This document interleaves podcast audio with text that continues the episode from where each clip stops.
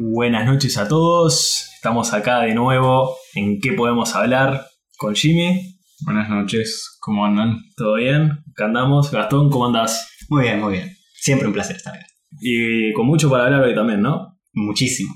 ¿Qué tema tenemos hoy, Gonzalo? Y bueno, eh, como siempre, nos cuesta elegir, ¿no? Hay demasiadas cosas para hablar, pero hoy queríamos volver un poco a, los orígenes, a las raíces iniciales de, de, tener una discusión un poco más filosófica, un poco más profunda, digamos, que, que, que en otras veces. Y en particular queremos hablar un poco de, un concepto que es esencial para el ser humano, ¿no? Que es el tema de el libre albedrío. Uf, la bomba tirada. yo creo que todos en algún momento de su vida se habrán preguntado sobre el libre albedrío y que es normal. Sí, yo creo que sí. Sí, sí. Pero bueno, no, a ver, ¿y, qué significa que vamos a hablar de esto? Eh, la idea es hablar un poco de, digamos, a qué nos referimos con las decisiones, ¿no? La, las decisiones de cada uno que qué tanto estamos determinados por nuestro ambiente, por, cómo fuimos criados, por nuestra genética inclusive, y qué tanto somos libres de, elegir, ¿no? Sí, vamos a tener que eh, ajustar un poco en la definición de libre albedrío para, para poder eh, estar en, en la misma sintonía cuando hablemos. ¿Cuál es la definición de libre albedrío que tenían en mente para discutir hoy? ¿Vos qué pensás, Jimmy? ¿Cómo definirías? Y yo creo que el punto clave del libre albedrío se basa en pensar si uno realmente tiene una opción o no cuando está tomando una decisión, ¿no? O sea, por ejemplo, yo ahora, no sé, tengo que elegir si tomar agua o té y probablemente elija alguna de esas dos, ¿no?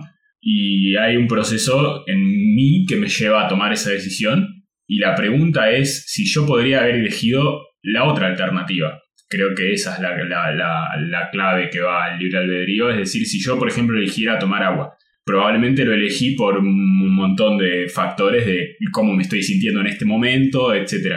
Y creo que la pregunta es, quizás dadas las mismas situaciones, ¿no? O sea, me encuentro en el mismo lugar, misma hora, mismo todo, eh, podría haber elegido la otra opción en vez de esa, o no, o estaba atado a que dadas las mismas condiciones, sí o sí, por cómo soy yo, por cómo es mi, mi fisionomía, por en qué estado se encontraba, no sé, mi cerebro y todo, mi cuerpo y mi ambiente, si hubiera tomado otra dirección. Creo que es un ejemplo muy tonto, pero a veces va con cosas más fundamentales, ¿no? Qué sé yo, por el tipo de personalidad que uno tiene, tiene cierto tipo de hábitos, tiene cierto tipo de cosas, y a veces es muy claro que quizás otra persona hubiera tomado una decisión distinta, ¿no?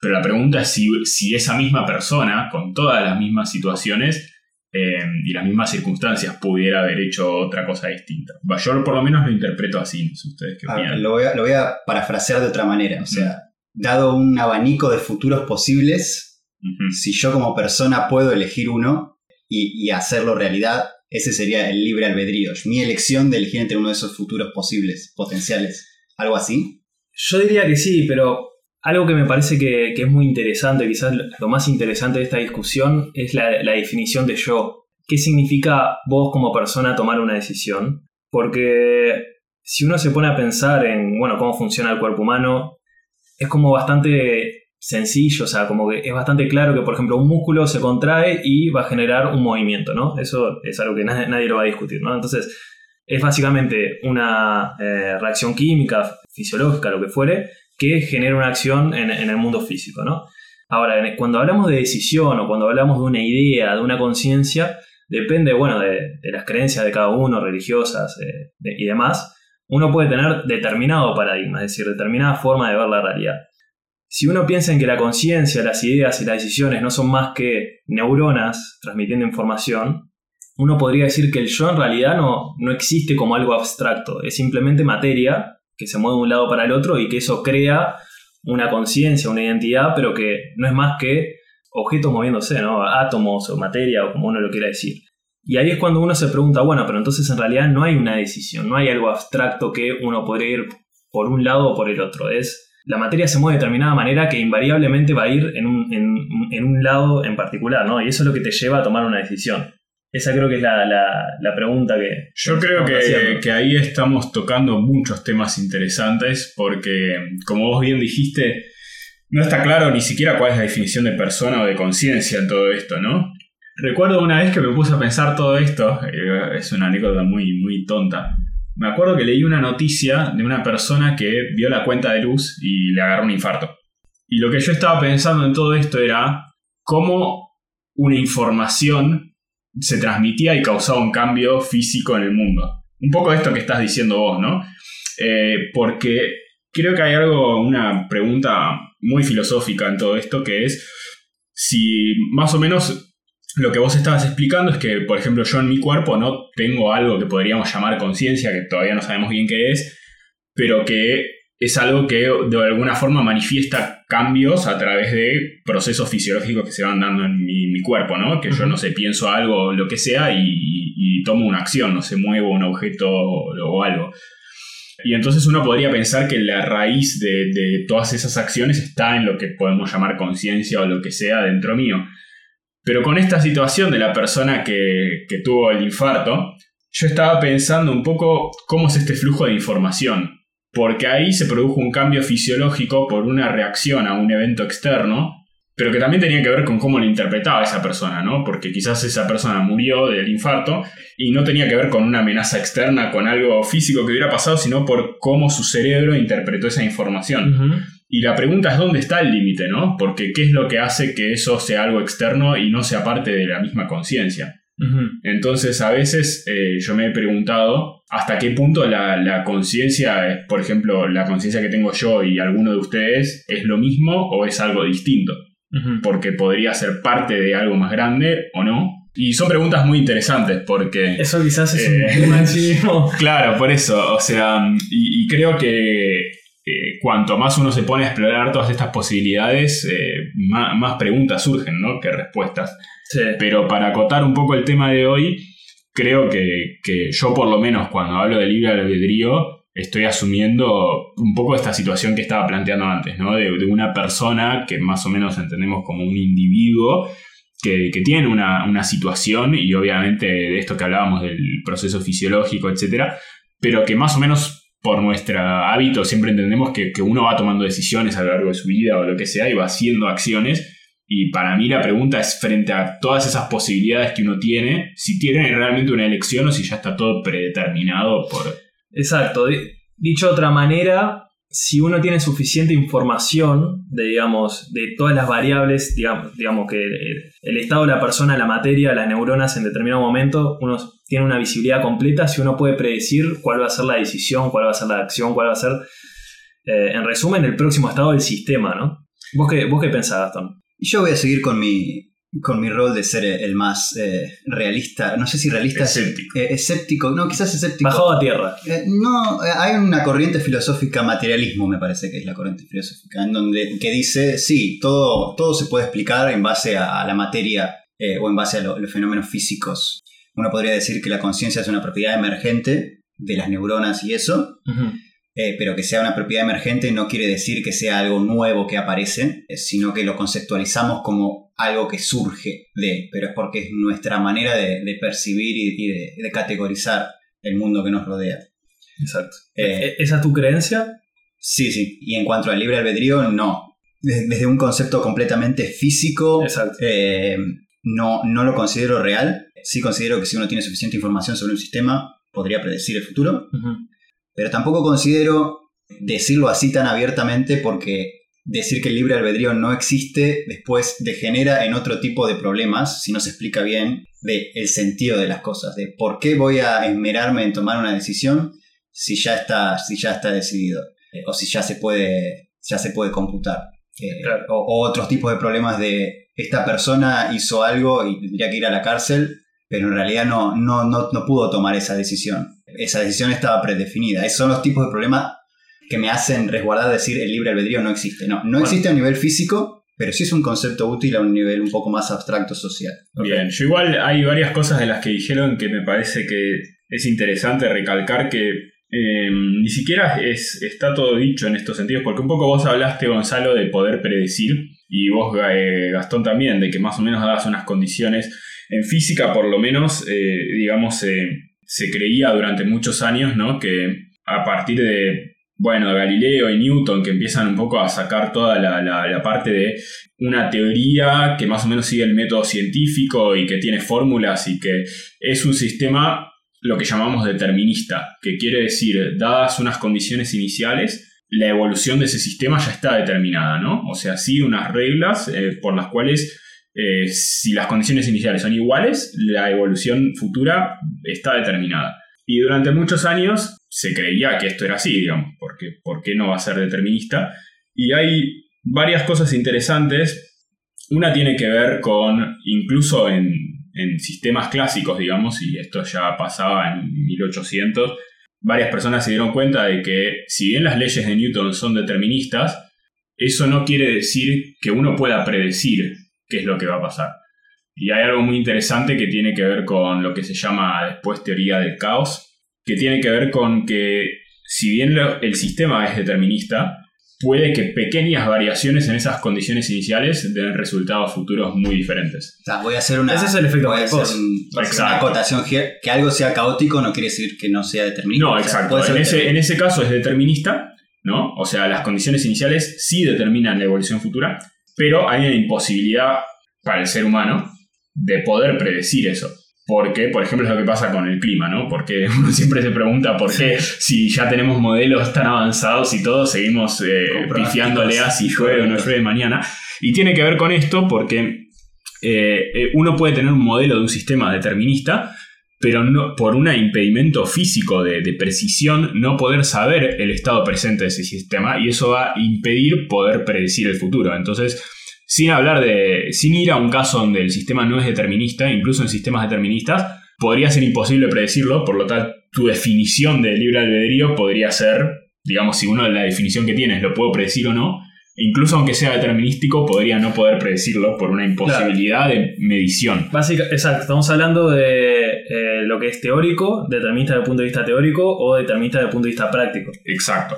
Pero hay un paso más allá que por eso estaba hablando en una evolución histórica de la física, por lo menos, estos sistemas caóticos se conocen desde hace tiempo y se presentan en sistemas deterministas, por ejemplo las ecuaciones de Newton, que, miden la, forma de, la que evoluciona un, cuerpo una masa frente a una fuerza, por ejemplo la gravedad, la órbita de los planetas, etc. Y hay muchos sistemas caóticos. Sin ir más lejos, creo que el problema de la Tierra orbitando alrededor del Sol, que todos estudiamos en el secundario, etcétera, cuando uno ya pone tres cuerpos, eh, el sistema de, campo gravitacional que se genera es caótico. O sea, eh, uno... Las ecuaciones no tienen solución. Tienen solución. Pero no se pueden computar. Claro, o sea, y no sé si ese sistema es caótico, pero bueno, hay varios sistemas en, física que, por ejemplo, un péndulo doble o cosas así, que son caóticos, que quiere decir que uno puede, digamos, eh, tener las ecuaciones de ese sistema, pero si yo tengo el sistema y lo dejo salir y quiero saber dónde va a estar en 20 minutos, no lo voy a poder hacer porque una variación tan pequeña del estado de ese sistema va a producir un resultado muy diferente. Pero eh, más adelante, ya con lo que tiene que ver con física cuántica, se empieza a plantear que ni siquiera es determinista el modelo que se usa, porque eh, incluye varias cosas que tienen que ver con probabilidades. Y hay una frase muy famosa de Einstein que es que Dios no juega a los dados, porque Einstein siempre fue una persona que no creía que la física pudiera ser no determinista.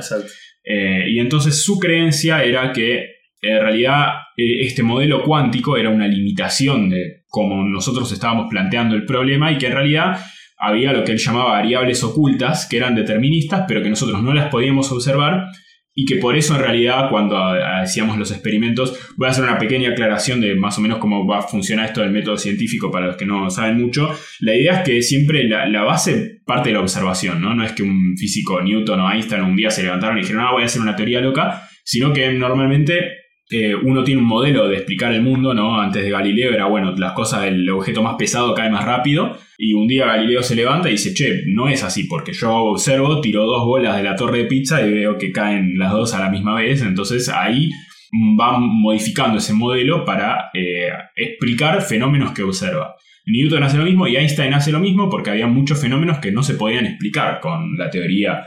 Y la mecánica cuántica hace lo mismo. Entonces, sin entrar en muchos detalles, una de las cosas que predice la mecánica cuántica es que muchas evoluciones de muchos sistemas no son deterministas, sino que hay una probabilidad de que se produzca el evento A y una probabilidad de que se produzca el evento B y a priori uno no tiene forma de saber cuál de las dos se va a producir. Lo que decía Einstein es que no, esto en realidad hay una forma de saberlo, solo que nosotros no tenemos acceso a eso. Y hay un experimento muy famoso de Bell que básicamente desmiente esta hipótesis que tenía Einstein. Entonces el experimento, eh, ahora no me acuerdo, pero se puede hacer con dos anteojos de sol, dos polarizadores, mm. y se puede ver eh, que, que básicamente se cumple esta desigualdad, que es que a priori no se puede determinar frente a una de estas evoluciones, ¿no? que digo aleatorias donde el sistema puede ir a A o puede ir a B, a priori no se puede determinar cuál de las dos va a pasar. Eh, entonces esto tira un poco por la borda esto del determinismo físico, porque por lo menos al nivel atómico, así de mecánica cuántica, hoy en día, hasta lo que sabemos, no es determinista. O sea, hay evoluciones de, sistemas que, se producen aleatoriamente. Entonces esto podría dar el caso donde hay dos sistemas que tienen las mismas condiciones iniciales, pero que evolucionan distinto. Sí, a ver, no, no soy experto en, mecánica cuántica. Lo que creo que puede llegar a ser, digamos, lo que sé que, Einstein creía era que no necesariamente que eran variables ocultas, pero sí que era un problema que no estuvo completamente entendido. O sea, él se murió intentando eh, tener esta teoría unificada de la física, que básicamente unificaba toda la fuerza, la gravedad, el electromagnetismo, eh, fuerza débil, nuclear débil y nuclear fuerte. Entonces, no está totalmente descartado, creo yo, un mundo en el cual todo es determinista y simplemente hoy por hoy no tenemos la respuesta por un tema de que no encontramos el modelo o las ecuaciones correctas para modelar, para explicar todos los fenómenos físicos que vemos. De cualquier manera, ¿no? volviendo al tema inicial de, la conciencia, asumiendo que hubieran algunos fenómenos físicos que sí no fueran deterministas y que sí fueran aleatorios y no se pudieran predecir, la siguiente pregunta sería si la conciencia o cómo funciona el cerebro cae en esa categoría o no, ¿no? Porque el movimiento de los planetas, por ejemplo, sabemos que sí es determinista. Ahí la mecánica cuántica no aplica. O sea, para, para gente que quizás no está tan informada de mecánica cuántica, es algo a nivel minúsculo, ¿no? O sea, es, a nivel atómico. En realidad, perdón si te puedo corregir, no es tan así porque, o sea, primero que esto que decías, ¿no? Es verdad que obviamente la física siempre es así hasta que se demuestre lo contrario, porque como decía, se basa en experimentación. Entonces, eh, puede ser que hoy en día el modelo que mejor explica todos los experimentos es un modelo que no es determinista, justamente porque por el experimento este que mencionaba de Bell, cualquier modelo determinista que asuma que a priori uno puede predecir qué es lo que va a pasar, no permite explicar el experimento eh, este. Entonces, quizás a alguien se le ocurre un modelo en el futuro que permita explicarlo, pero hoy en día no.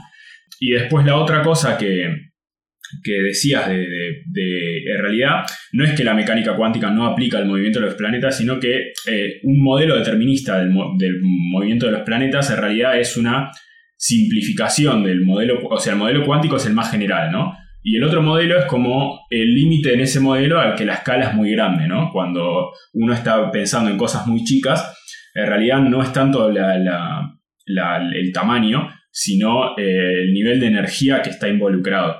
Y de hecho la, teoría que Einstein estaba tratando de hacer era la unificación de la mecánica cuántica con la teoría de la relatividad. Y es, por ejemplo, algo que hoy en día que no es nuevo, ¿no? Tiene ya más de 100 años, pero el tema de los estudios de los agujeros negros, ¿no? Es justo un lugar donde están en juego las dos cosas. O sea, son sistemas que son muy grandes y la, la atracción gravitatoria es muy importante, pero también son importantes fenómenos cuánticos. Pero vos lo que estás diciendo es que el movimiento de los planetas se puede explicar con el modelo cuántico. Sí, el, modelo, o, sea, son como conjuntos, ¿no? Las ecuaciones de Newton son un subconjunto del modelo cuántico. El modelo cuántico permite explicar las ecuaciones de Newton y aparte permite explicar otras cosas que no. Sí, de hecho hay un ejercicio muy simple de física, que esta ecuación de que está por acá, que es la ecuación de Schrödinger.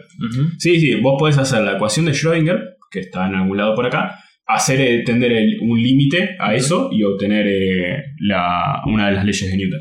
Entonces eso te muestra que, digamos... es un superset. exacto. O sea, como que incluye, eh, o sea, todo lo que se puede explicar con las leyes de Newton se puede explicar con la mecánica cuántica.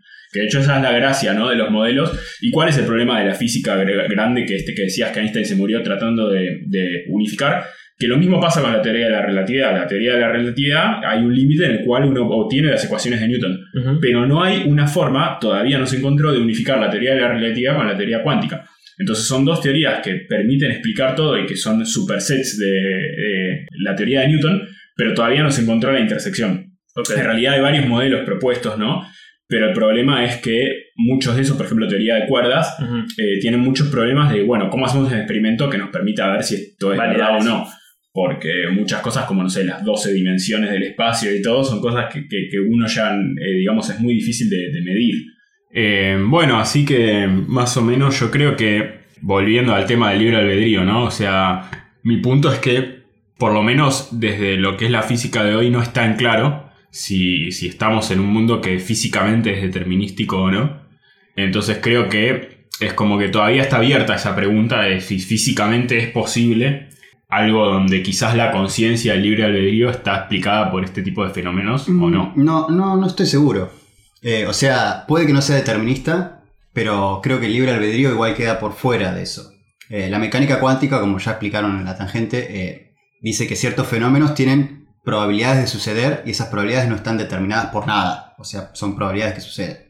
No, o sea, la probabilidad sí, eh, el outcome de esa. O Claro, sea, o sea- es como tenés cara o seca, 50 y 50 o 75 25, ¿no? Esos números sí son fijos So- y están determinados, pero después cuál sale, no sabés. Claro, pero no solo que no se sabe, sino que no hay nada que lo determine.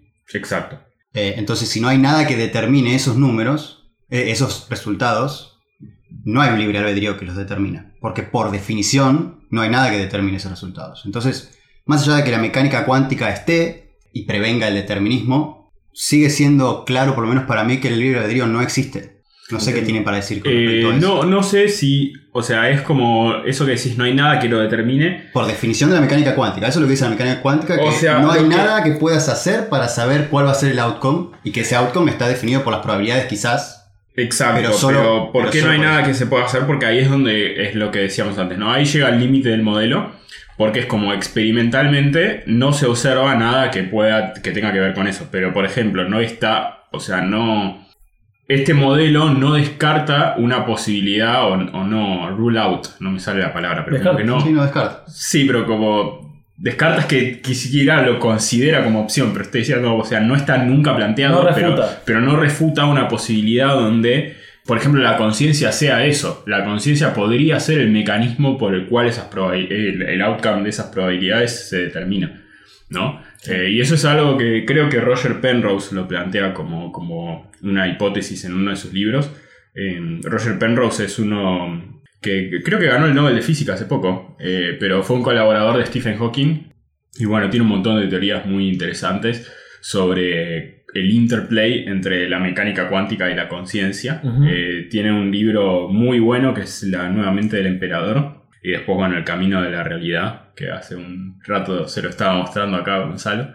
Muy Eh, interesante, la verdad. Pero bueno, son libros que, que están muy interesantes porque hablan desde una perspectiva física, con matemática, con fórmulas y todo, pero no asumiendo ningún conocimiento previo del lector. Entonces son libros duros, pero que en principio cualquier persona los podría leer sin, sin ser un experto en, en mecánica cuántica. Sí, a ver, eh, un poco para, para ir cerrando o redondeando las ideas. Yo creo que más allá de que sí hoy, hoy por hoy la física y, y la ciencia no da una respuesta definitiva o determinista, valga la, la pena, eh, digamos, qué cosas se pueden predecir y no se pueden predecir, yo lo que sí creo, digamos, es que ya sea por un tema de probabilidad o, digamos, qué tan probable es un resultado o el otro, es algo que, que sí se puede, aunque sea estimar. A, lo que me refiero es que si bien vos no podés decir 100% la decisión que va a tomar una persona, si uno tiene un montón de información del background y, y- bueno, del entorno de la persona, sí puede, aunque sea, estimar con bastante certeza determinadas acciones, ¿no? Y eso es algo que uno también le puede servir para aplicar contra, contra uno mismo. Si quiere cambiar, volviendo un poco a lo que decíamos, life hacks o un poco de, de rutina y demás, si uno quiere cambiar algo de, de sí mismo, de cómo se identifica uno, quizás está bueno también eh, cambiar el entorno, cambiar eh, lo- los efectos que, que van sobre la persona. Pero sí, yo creo que fue una conversación muy interesante. Igual eh, creo que a Gastón no le convence que no hemos dado una respuesta. Eh, pero yo creo que a veces muchas de estas cosas filosóficas son más sobre las preguntas que sobre las respuestas, ¿no? Porque yo creo que yo podría decir mi opinión o no, pero si no la puedo fundamentar, eh, quizás es más como algo que, que es eso, ¿no? Una opinión. Así que yo realmente creo que ni siquiera tengo una opinión sobre si existe o no el libre albedrío porque creo que hay más preguntas que respuestas en, esa, en ese ámbito. Eh, pero sí me parece una conversación muy interesante y nada, creo que tener distintos puntos de vista aporta el interés que genera esa, esa conversación. Eh, bueno, voy a nombrar de vuelta esto, no quiero que, que termine en nihilismo, eh, ¿para, qué voy a, ¿Para qué voy a tomar decisiones si, si, está todo, si, potencialmente está todo definido o todo es computable? Eh, somos seres humanos, tomamos decisiones basadas en la información que tenemos y en base a los resultados que esperamos con cada decisión. Pero ese proceso mental de decir, bueno, si tomo el camino A, van a, pueden pasar estas, estas, estas cosas, pero si tomo el camino B, pueden pasar estas otras cosas distintas ese proceso mental donde decidimos cuál es el camino que tiene el mejor resultado para nosotros, ese proceso tiene que estar, porque si no está, entonces la decisión eh, va a ser una decisión apurada, va a ser una decisión no útil, va a ser una decisión que va a tener consecuencias, que no nos van a gustar. Eh, así que, más allá de que haya libre albedrío o no haya libre albedrío, uno tiene que tener responsabilidad y tener la responsabilidad de las decisiones que tomas se basa en esto, se basa en hacer ese, ese, cálculo, eh, esas estimaciones antes de tomar una decisión de nuestro lado. Me parece un muy buen resumen. Sí, completamente de acuerdo. Pero el libre albedrío no existe. Escúcheme, no existe. El mundo es una farsa. Parte 2. Bueno, eh, vamos cerrando entonces. Cortina musical. Adiós.